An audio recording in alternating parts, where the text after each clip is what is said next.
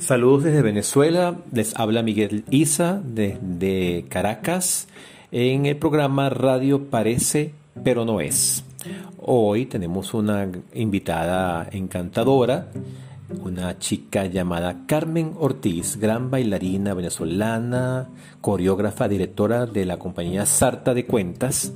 Eh, y con ella vamos a conversar de varias cosas que ni siquiera ella sabe de qué vamos a conversar, pero de eso se trata este programa. En Conversando con los Amigos, les habla Miguel Isa. Carmen, quisiera que tocáramos el tema de la ofrenda. Yo siento que tú eres una persona que tú viniste hoy a mi casa, además Carmen es vecina, aparte de ser una gran artista, es vecina.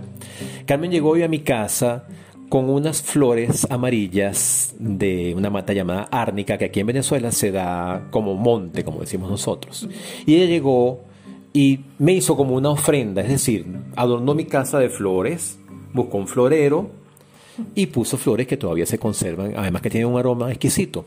Pero resulta que el tipo de trabajo que hace Carmen en Sarta de Cuentas junto a su esposo Rafael Betancourt eh, eh, tiene mucho que ver con la ofrenda. Entonces yo quisiera que habláramos un poquito de, de, esa actualidad, de, de ese deseo de la ofrenda, de cómo lo haces en tu trabajo artístico, pero también cómo tú sientes que ha sido la ofrenda en tu formación, en tu infancia, en la familia. O sea, vamos a ver, vamos a hacernos un paseíto por ahí, porque además ella es medio bruja también y eso lo vamos a tocar, no sé si en esta edición o en la próxima.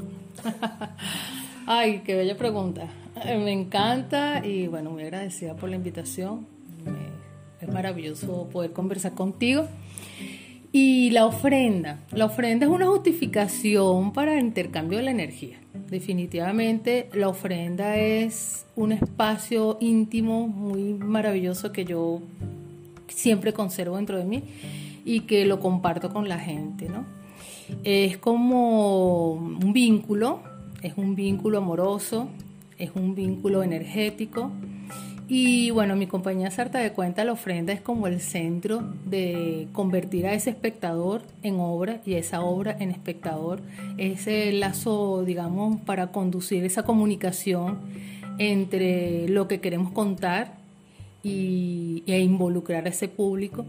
Así que nos valemos de múltiples cosas, casi siempre de la naturaleza o incluso de textos escritos, para luego jugar porque realmente la ofrenda nos funciona siempre como, es como ese objeto sagrado que permite ese juego en el que rompemos esa línea y esa separación, como dije anteriormente, entre el espectador y la obra. Entonces, esas ofrendas son siempre, vienen, vienen solitas, ¿no? Son ofrendas y son objetos que, que vienen solitos y que nosotros a través de, esos cinco sentidos abiertos, de esa antenita abierta, los vamos como mirando y los vamos convirtiendo en objetos de la obra que permiten esa comunicación. La ofrenda, me encanta la ofrenda porque la ofrenda puede ser cualquier cosa. O sea, realmente la ofrenda se convierte en ofrenda cuando uno le imprime la energía, cuando uno, que casi siempre es el amor, porque a mí me encanta, me encanta sorprender con eso y cualquier cosita puede ser una ofrenda.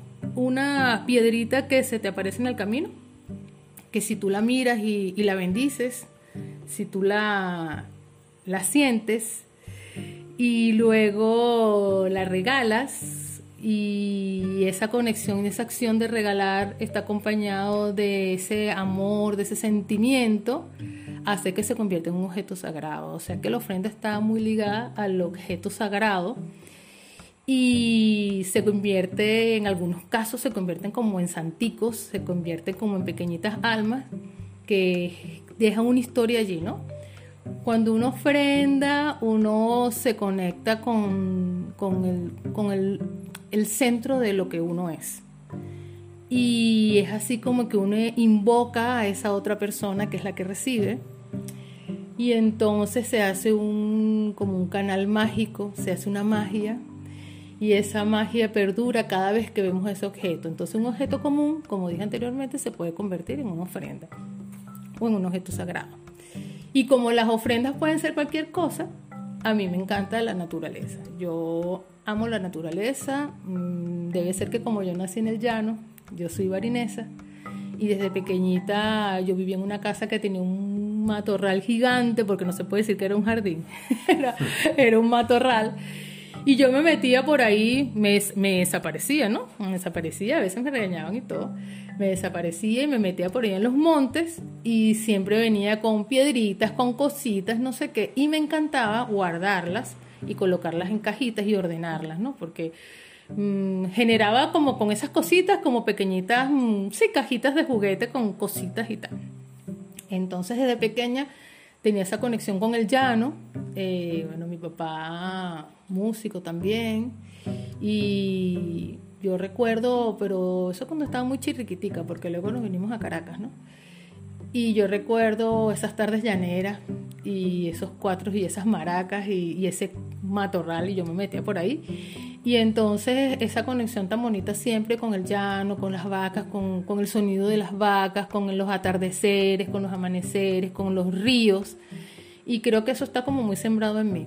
Y cuando en Sarta de Cuenta queremos contar historias, siempre lo primero que viene es una flor y viene la tierra misma, forma parte de esas ofrendas. Así que es algo que me ha acompañado toda la vida y que yo creo que una de las cosas maravillosas que me ha dado la danza justamente es hacer que esos recuerdos infantiles aparezcan en mis obras, ¿no?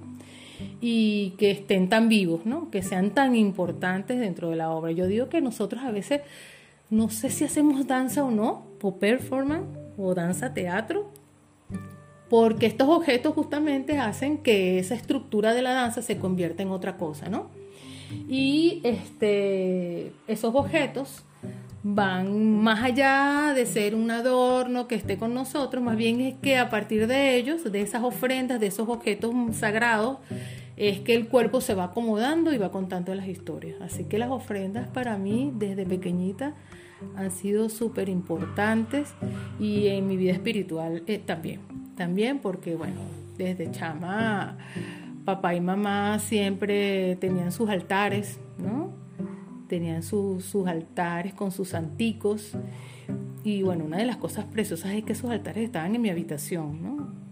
Eh, yo dormía en la habitación donde estaban esos altares, entonces em, tenía una conexión muy bonita con el agua, con las velas, con la ruda eh, y con estos santos espirituales también. Y siempre esas matas, esos baños de, de ramas que nos hacía mamá, y siempre era como eh, cuando las traían aquellas ramas y preparaban esos baños, entonces era como esa preparación para echárselos, no sé qué, y cuando llegaban las plantas, como llegaban embojotadas en un solo periódico, yo me emocionaba mucho y las separaba y las olía y trataba de reconocerlas, ¿no? Y bueno, nada, eso, esa, digamos, esa conexión infantil estaba como siempre muy presente con esos altares. Y yo recuerdo que una de las cosas que a mí me gustaba hacer de niña era limpiarlos y ordenarlos, ¿no? Y era como que yo los coreografiaba, los ponía el agua arriba, no sé qué y tal, sin tener ninguna... Eh, así, intuitivamente, pues, de chama, lo, lo hacía.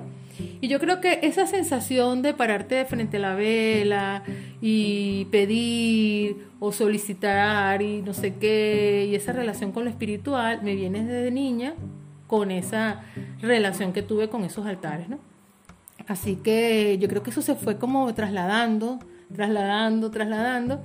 Y, esa conexión con los elementos también, con el agua, con la tierra, con el aire, con el fuego, que están muy presentes en mi, en mi forma de, de moverme también.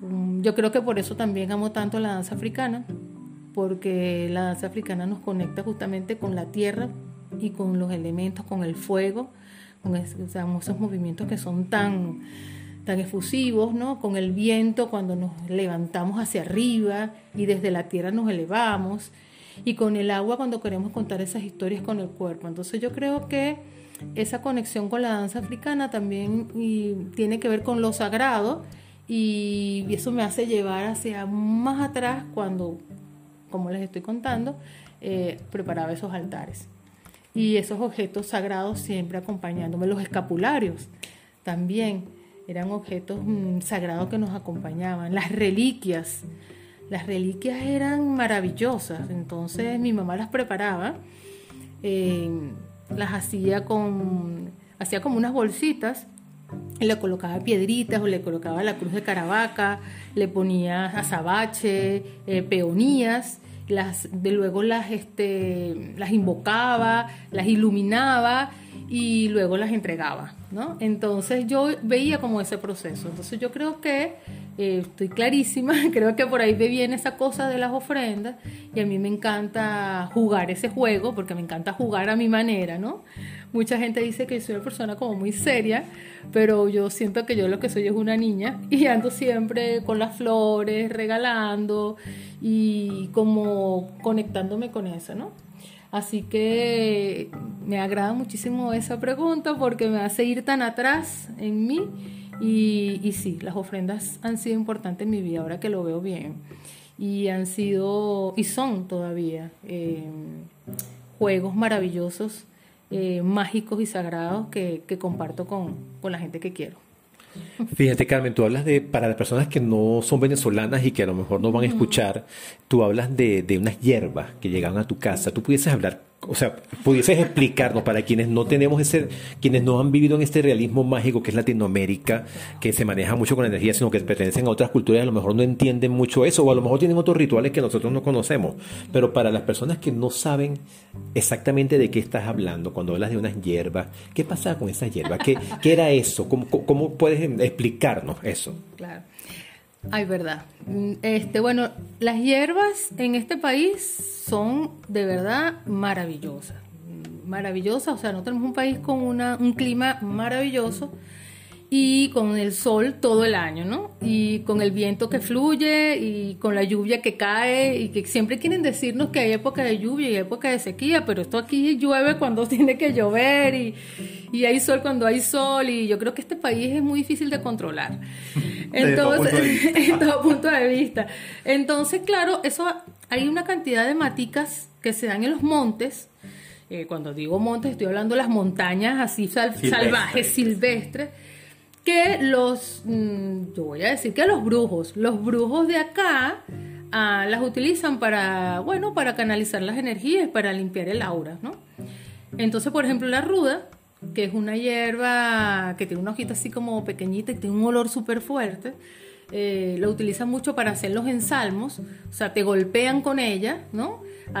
de, los pies a la cabeza, de la cabeza a los pies, te golpean en la espalda, en el pecho y con corneciervo, imagínate tú lo fuerte que es esa esencia, te, te, lo, te lo lanzan, porque es muy loco todo, ¿no? Es muy salvaje todo, te lo lanzan y con la, con la, o, con la mata de ruda te limpian, entonces, bueno, suponemos que con ese ritual, que va acompañado de tabacos, de velas, de invocaciones, te van como equilibrando tu energía o te van sacando las manos de energía o te van canalizando eh, cosas para lo bueno, ¿no? Eh, yo creo que mi conexión con, lo espiritual y con las hierbas es como muy desde el espiritismo, bueno, porque es una cosa que traigo familiarmente y tiene que ver con más bien equilibrarse, ¿no?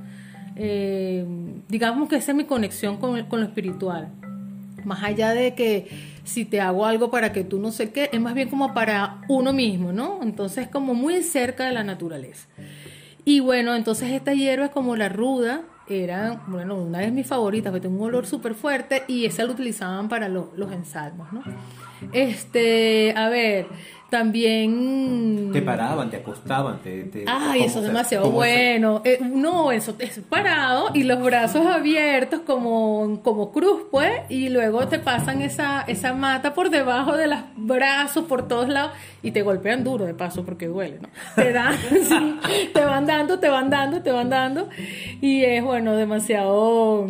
Tienes que estar muy serio y tienes que estar además muy concentrado pidiéndole a las deidades. ¿Y eso que lo hace? ¿Que lo hace un eh, Te lo hace los espiritistas ah, o, los brujos, porque bueno, fíjate que en los pueblos, para ir más atrás todavía, sabes que en cada pueblo, o bueno, en los pueblos latinoamericanos, mejor dicho, en Venezuela, en cada pueblito siempre hay alguien sabiondo de cómo es la medicina natural. Hay siempre un sabiondo, que es el brujo del pueblo, que te quita el mal de ojo, que te, que te quita la culebrilla, o que por ejemplo también te ayuda con las enfermedades, que si tienes dolores de, huesos, tómate tal cosa, que si te caíste, entonces tómate eh, el aguardiente de la culebra, que es una culebra enrollada que la meten con aguardiente y que la dejan añejando allí y que claro, dicen que es muy buena para soldar los huesos, que si este, ese muchachito que se la pasa llorando es que se tiene mal de ojo. Entonces hay que hacerle un ensalme para quitarle el mal de ojo, porque alguien lo miró porque el niño era bonito y no tenía protección, entonces le cayó el mal de ojo. Entonces hay que hacer una limpieza. Y agarramos el tabaco y lo fumamos y lo, leemos de paso, porque el tabaco se lo leen a uno, ¿no? Esos viejos, esos brujos sabiondos, te leen el tabaco y te dicen el futuro, te predicen el futuro, el presente y lo que te está pasando ahora. Entonces, claro, eh, en todos los pueblos, casi todas las poblaciones venezolanas, eh, hay esa cultura y hay ese, ese chamán, que también le decimos chamán, que, es el que sabe de las hierbas y que por generaciones, bueno, ancestrales han recibido esa información y que cuando tú la requieres, pues la consigues. Siempre hay alguien que te va a decir qué es lo que tienes que hacer para lo que tienes, o sea, sea una enfermedad, sea un mal, incluso si son males de amores también, porque si tienes mal de amor, entonces eh, te recomiendan una cosa u otra, ¿no? El cariaquito. El cariaquito morado, eso es maravilloso. Además, el cariaquito se da en los montes venezolanos así como loco por todos lados. Cariaquito morado, bueno, el árnica, este, bueno, la salvia, eh, el eucalipto, ¿qué más? Pues hay tantas cosas. Eh, bueno, las matas de lochita, las matas de lochita que la gente las ve que son como una flor, es como una hojita redonda que parece una locha ¿Qué es? es una locha? Una locha es una, es una moneda antiquísima, antiquísima, antiquísima, eh, que no, yo no, tan antiquísima porque yo llegué a pagar con locha y tú también. Yo también llegué a pagar con locha. Digamos que del siglo pasado, pero finales del siglo pasado. Exacto, finales del siglo pasado, qué locura, pero es así. Bueno, yo llegué a pagar con lochas y eran preciosas las lochas. Y además una locha era lo máximo, porque era una siempre un regalito por haber hecho un mandado, ¿no? Entonces la lochita, que es una plantica redonda que parece una locha, eh, grandecita, es un círculo perfecto este, es buenísima para la memoria, por ejemplo, o para los quistes de ovario. O sea, aquí hay demasiada información con respecto. Yo no me considero tampoco una mm, experta, pero como les digo, por toda esa tradición familiar con las ramas y los baños de esencia, que también las esencias se le incorporan a, los baños, o sea, que no solamente le pones la ruda, que la pones y la zancochas y después de que zancochas todas esas plantas sacas como un té y con ese té te bañas, sino que además aquí le incorporas las esencias, ¿no? Entonces compras las siete esencias, abre camino, siete potencia, eh, amor, eh, dinero, eh, y esas siete esencias se las pones a a esa infusión que hiciste con esas matas y te haces siete baños durante siete días seguidos para equilibrar tu energía. La verdad es que es maravilloso. Yo lo he hecho y, y es divino, pues divino porque nada, te relacionas ahí con esa naturaleza, te relacionas con, con ese ritual maravilloso, pero bueno, siempre todo conectado con, con, la, con las buenas energías, con las altas vibraciones, para que se te abran los caminos y todo te salga bien, ¿no? Creo que ese es como el motivo de todo esto, ¿no? Realmente es ir hacia lo bueno y que siempre lo, maravilloso te ocurra, ¿no? Eh, yo creo que esos rituales eh, son para eso y bueno, para eso yo también este, me conecto con ellos. Bueno, hemos escuchado a Carmen Ortiz desde acá de Caracas, Venezuela, y hablar un poco de este realismo mágico maravilloso que tenemos en nuestro continente latinoamericano y en particularmente en Venezuela. Pueden seguirla eh, todo el trabajo que hace a nivel artístico por arroba sarta de cuentas y a mí me pueden seguir por arroba Miguel Isa con doble S 62. Saludos desde Caracas, Venezuela. Les habla Miguel Isa. Radio parece, pero no es.